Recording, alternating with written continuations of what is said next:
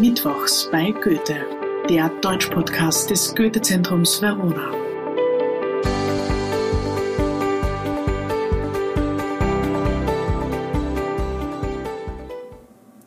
Hallo und herzlich willkommen zur neuen Folge Mittwochs bei Goethe. Heute entführe ich euch wieder ein bisschen weiter zurück in die Vergangenheit. Es geht um Wolfgang Amadeus Mozarts Die Zauberflöte. Und es stellt sich zunächst einmal die Frage, was kann uns ein Werk noch sagen, das so alt ist, das aus dem 18. Jahrhundert stammt. Ende des 18. Jahrhunderts wurde diese Oper uraufgeführt in Wien. Warum hören wir das heute noch und warum macht Roland Emmerich, der große Produzent von Filmen wie The Day After Tomorrow, hier noch einmal einen Film aus diesem Stoff? Warum ist The Magic Flute jetzt im Kino angelaufen und wird auch immer noch angesehen? Was fasziniert uns an diesem Stoff und woher kommt die Geschichte eigentlich?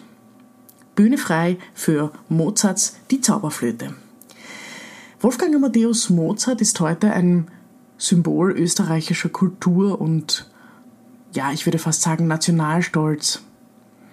Das ist aber so eigentlich nicht ganz richtig. Mozart wird nämlich in Salzburg geboren und Salzburg war damals ein eigenständiges Erzbistum, das einem Erzbischof verwaltungstechnisch unterstellt war. Das heißt, wenn man es ganz genau nimmt, war Mozart eigentlich gar kein Österreicher. Trotzdem aber finden wir ihn heute auf diversen Süßigkeiten und natürlich seine Stücke immer mal wieder auf den Bühnen der Theater- und Opernhäuser der Stadt Wien.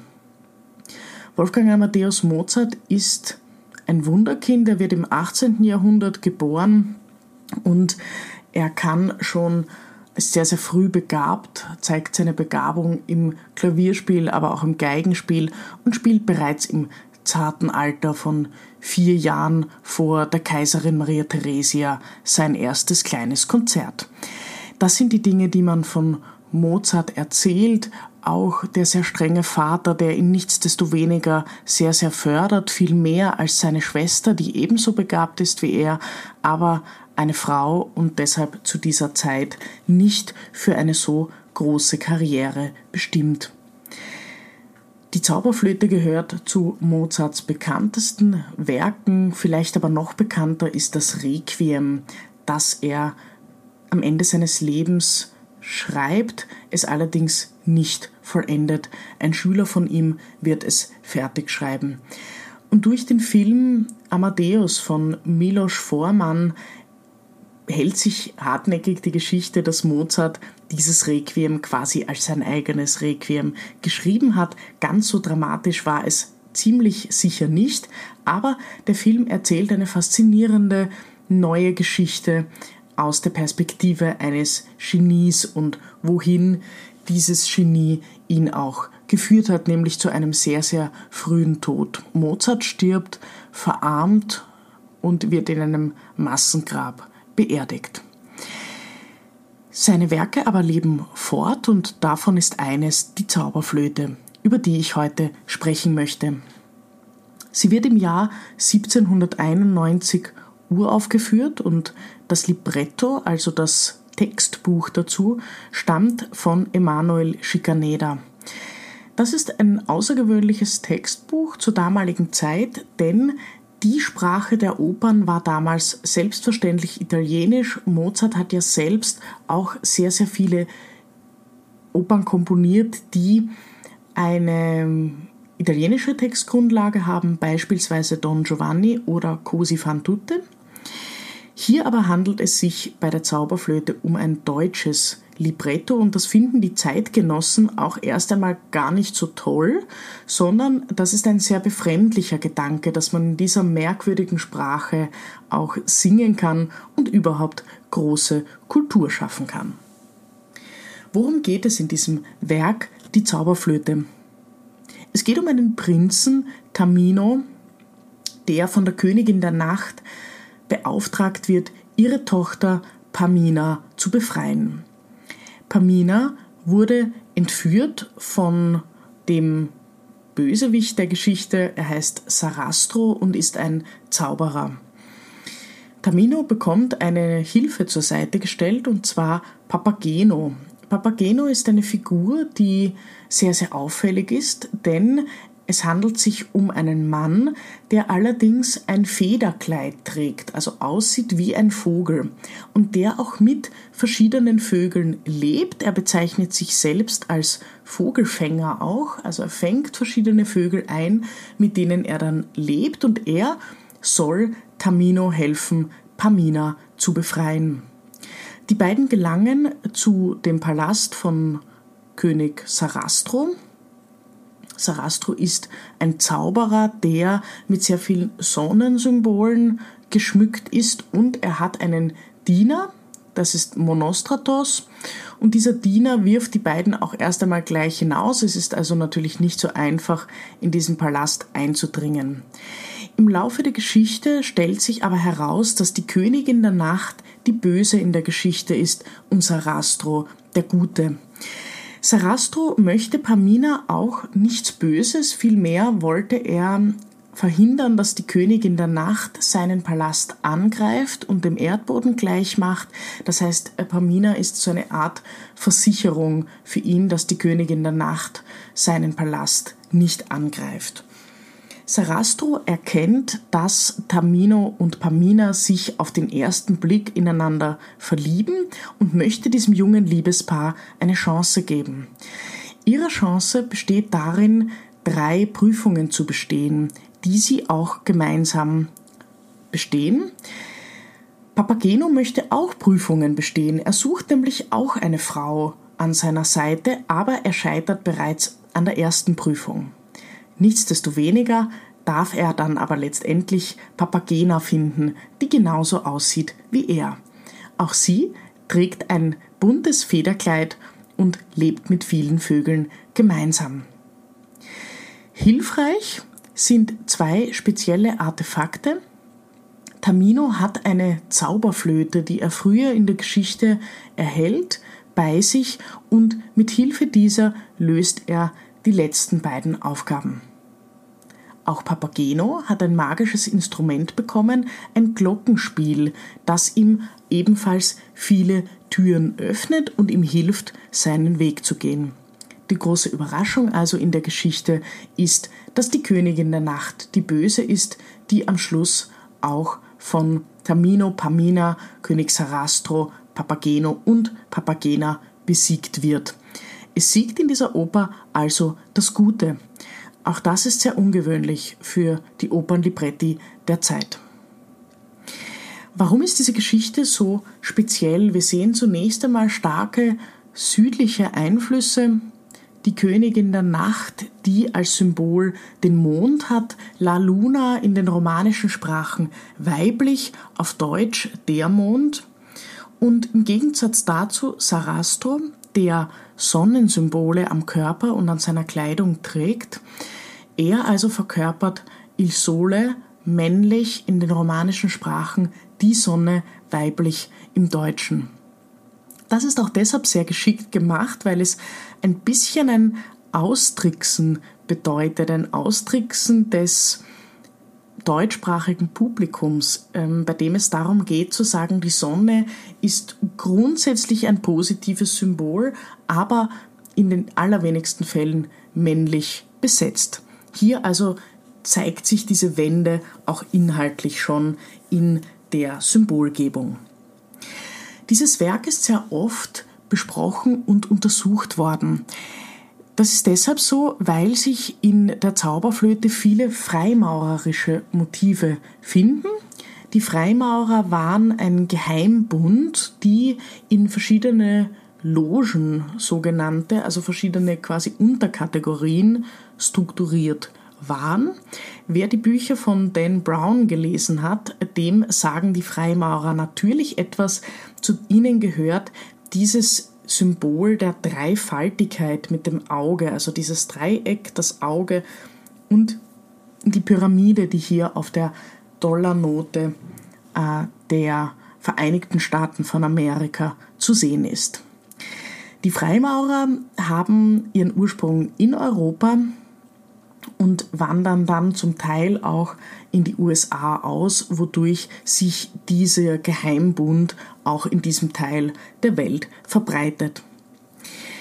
Das Wichtige für die Freimaurer war immer ein Reinigungsprozess, der durchlaufen werden soll. Man konnte also nur aufgenommen werden, wenn man sich in einer gewissen Art und Weise als würdig erweist. Man musste bestimmte Prüfungen bestehen. Ähm, innerhalb dieser Loge gab es auch sehr feste Kategorien. Äh, neue Mitglieder, dann die nächsten Mitglieder, dann die Meister. Also das heißt, es gab eine sehr strenge Hierarchie. Diese musste befolgt werden und man musste sehr sich sehr anstrengen, um den Ansprüchen, die einen auf die nächste Stufe heben, auch zu genügen. Dazu kommt, äh, wie ich schon gesagt habe, die Pyramide als Symbol. Es gibt Interpretationen der Zauberflöte, die besagen, also Pyramiden seien kulturelle Aneignung.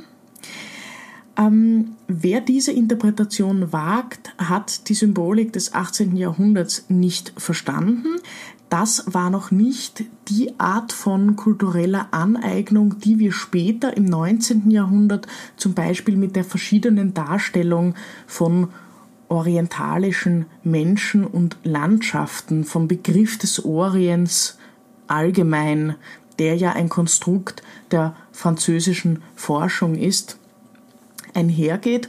Das heißt also, ja, man kann sagen, das war einfach ein Symbol, das in die Zeit gepasst hat. Pyramiden standen für die Ewigkeit, Pyramiden standen auch für diese stufige Aufteilung der Freimaurerlogen in sich, also war eigentlich auch ein Symbol dieser Organisation. Die Pyramiden stehen auch immer für Weisheit und diese Weisheit hat Sarastro. Ganz oft wird auch in, auf der Bühne sein Palast in Pyramidenform oder zumindest mit pyramidenförmigen Elementen dargestellt. Diese Symbolik zieht sich also durch das gesamte Stück. Und dann sehen wir hier zwei Liebespaare. Zunächst einmal Tamino und Pamina und auf der anderen Seite Papageno und Papagena. Und man würde jetzt vielleicht denken, warum wird eigentlich hier sozusagen dieselbe Liebesgeschichte zweimal erzählt? Das hat einen bestimmten Grund, und zwar der Ständeunterschied. Man muss sich vorstellen, zu Mozarts Zeiten war es noch gang und gäbe, dass adelige Personen oder Götter, Könige, Königinnen auf der Bühne dargestellt werden durften, aber nicht das gemeine Volk sozusagen, keine normalen Menschen. Das war noch völlig ausgeschlossen. Das heißt also, Tamino musste ein Prinz sein und Pamina eine Prinzessin. Diese beiden Figuren müssen sich würdig erweisen und zwar als Menschen. Sie müssen also zu, zur besten Version ihrer selbst werden und sie müssen sich auch füreinander als würdig erweisen. Also sozusagen, sie müssen diese Proben, diese drei Prüfungen bestehen, damit sie wirklich lieben dürfen. Das klingt für uns heute sehr, sehr merkwürdig, ist aber eine völlig normale sozusagen Praxis in, äh, der, in den Aufführungen der Zeit, in den Opernlibretti der Zeit. Es wird also eine Geschichte mit sehr, sehr viel Symbolik erzählt, aber die Geschichte wird auch erzählt eines Reinigungsprozesses. Und diese beiden Liebenden müssen erst zueinander finden. Da passiert überhaupt nichts einfach so von selbst. Und Tamino und Pamina finden mit Hilfe der Zauberflöte einen Weg, um diese Prüfungen zu bestehen. Was das genau bedeutet, das sehen wir uns gleich noch später an. Zunächst zu Papageno und Papagena. Auch die beiden finden zusammen und das ist eine Geschichte, die ein bisschen so nebenbei läuft. Also man, man fragt sich immer so ein bisschen, ist wie eine Fußnote eigentlich in der Erzählung. Und diese beiden repräsentieren die unteren Schichten. Sie repräsentieren eine gesellschaftliche Schicht, die auf der Bühne eigentlich nichts verloren hat. Und das macht dieses Libretto so interessant, denn die Geschichte kann unmöglich die Geschichte Papagenos und Papagenas sein. Aber Papageno und Papagena können eine Parallelgeschichte zu dieser Hauptliebesgeschichte von Tamino und Pamina sein. Und genau das passiert hier. Die beiden besitzen nicht so Tolles wie eine Zauberflöte, aber sie besitzen ein Glockenspiel und auch das hilft den beiden weiter. Wo wir jetzt schon angekommen sind bei Zauberflöte und Glockenspiel, hier wird ganz deutlich verwiesen auf die heilende Kraft der Musik. Die Zauberflöte führt die Liebenden zueinander, aber sie hilft ihnen auch, ihre Bestimmung zu finden. Wenn sie gespielt wird, geht eine besondere Magie von ihr aus. Genauso ist es beim Glockenspiel. Eine, ein Glockenspiel ist natürlich eine simplere Melodie als eine Zauberflöte. Hier sieht man auch wieder den Ständeunterschied, also Papagena und Papageno dürfen nur das Glockenspiel besitzen. Prinz und Prinzessin, Tamino und Pamina allerdings dürfen eine Zauberflöte mit sich führen. Woher kommt überhaupt dieses Phänomen des Zauberers auf der Bühne? Das ist ein eigenes Genre zu dieser Zeit in Wien.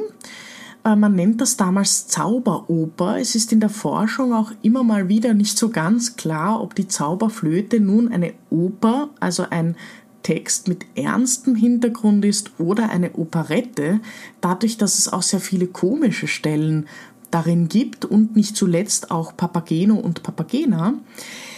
Ähm, das müssen wir jetzt nicht klären, diese Frage, äh, aber es sei nur dazu gesagt, eine Zauberoper ist eine spezifische Ausprägung der Oper und das ist besonders interessant, denn Überlegt einmal, zu welcher Zeit diese Oper geschrieben wird, Ende des 18. Jahrhunderts. Das bedeutet, wir sind hier schon nach dem Zeitalter der Aufklärung. Und diese Aufklärung, die den Menschen viel gebracht hat, die viel in Sachen geistiges Eigentum vorangebracht hat, hat ihre positiven Seiten, aber sie hat auch ihre Schattenseiten. Und die Schattenseiten der rationalen Aufklärung sind mit Sicherheit dieser Verlust von Magie, diese Annahme, dass es nichts Magisches mehr in der Welt gibt. Später wird es dann eine Gruppe geben, die sogenannten Romantiker, die sich gegen diese Einstellung auflehnen werden in Literatur und Kunst, aber das sehen wir uns ein anderes Mal an. Was wir hier gut sehen können, ist, der Zauber kommt zurück in die Literatur und auf die Bühnen. Auch im Wiener Theater, Johann Nestreu zum Beispiel und Ferdinand Raimund schreiben immer wieder magische Figuren in ihre Stücke oder es passiert sehr, sehr viel im Leben sehr einfacher Menschen. Feen kommen, Zauberer begleiten sie. Das heißt also, die Literatur und Kunstszene bringt ein Stück Magie in die Welt der Menschen zurück. Wenn man sich jetzt die zwei vielleicht berühmtesten Arien ansieht, es, es, ich würde sagen, es gibt drei. Es gibt äh, die Arie der Königin der Nacht. Das ist eine besondere gesangliche Herausforderung für einen Sopran. Und das Besondere an diesem Text sind ihre Rachefantasien, die sie gegenüber Sarastro ausspricht. Aber wer diese Arie einmal googelt oder sie sich anhört, vielleicht auch live einmal in der Oper selbst, der ist vor allem beeindruckt von den Tonhöhen, auf die die Sängerin hinauf muss. Dann gibt es noch Der Vogelfänger bin ich ja, das ist die Arie von Papageno und da singt er darüber, wie er ganz, ganz viele Frauen bei sich haben möchte. Das kann man sehr ähm, frauenfeindlich interpretieren, ist aber nicht so gemeint, sondern es zeigt einfach nur diese niedrigere gesellschaftliche Ebene wieder, auf der es einfach darum geht, eine Frau, ein sogenanntes Weibchen, also eine Diminutivform des Wortes Weib, ein altmodisches Wort für Frau im Deutschen, zu finden. Das heißt, er möchte einfach nur eine Gefährtin haben, die er auch mit Zuckerstücken füttern würde. Ähm, es ist ein sehr einfacher Gedankengang, ein sehr einfacher Mensch, der hier durch diese Arie gleich zu Beginn der Oper porträtiert wird. Und zum Schluss noch die Arie Dies Bildnis ist bezaubernd schön von Prinz Tamino. Ganz am Anfang, als er zu seiner Mission aufbrechen soll, nimmt Prinz Tamino ein Bild von Pamina und verliebt sich augenblicklich in dieses Bild. Und natürlich wissen wir, man kann sich nicht wirklich in ein Bild verlieben, aber dieses sich verlieben in ein Bildnis ist ein ganz, ganz starkes Symbol der Aufklärung, der Spätaufklärung, kommt zum Beispiel auch in Gotthold Ephraim Lessings Text Emilia Galotti vor. Wer sich in ein Bild verliebt, verliebt sich in ein Ideal. Aber es ist auch meist der Grund, die geliebte Frau zu erobern und nach ihr zu suchen. Es ist also meist der Aufbruch zu einer Suche und zu einer neuen Handlungsebene und genau das passiert hier auch. In diesem Sinne, wer sich jetzt auf YouTube eine Aufzeichnung anhören möchte, wählt eine dieser drei Arien oder kommt einfach nach Wien und sieht sie sich selbst an, im Marionettentheater im Schloss Schönbrunn zum Beispiel. Das war Mittwochs bei Goethe, der Deutsch-Podcast des Goethe-Zentrums Verona. Wir hören uns in zwei Wochen wieder. Ich freue mich schon. Bis dann.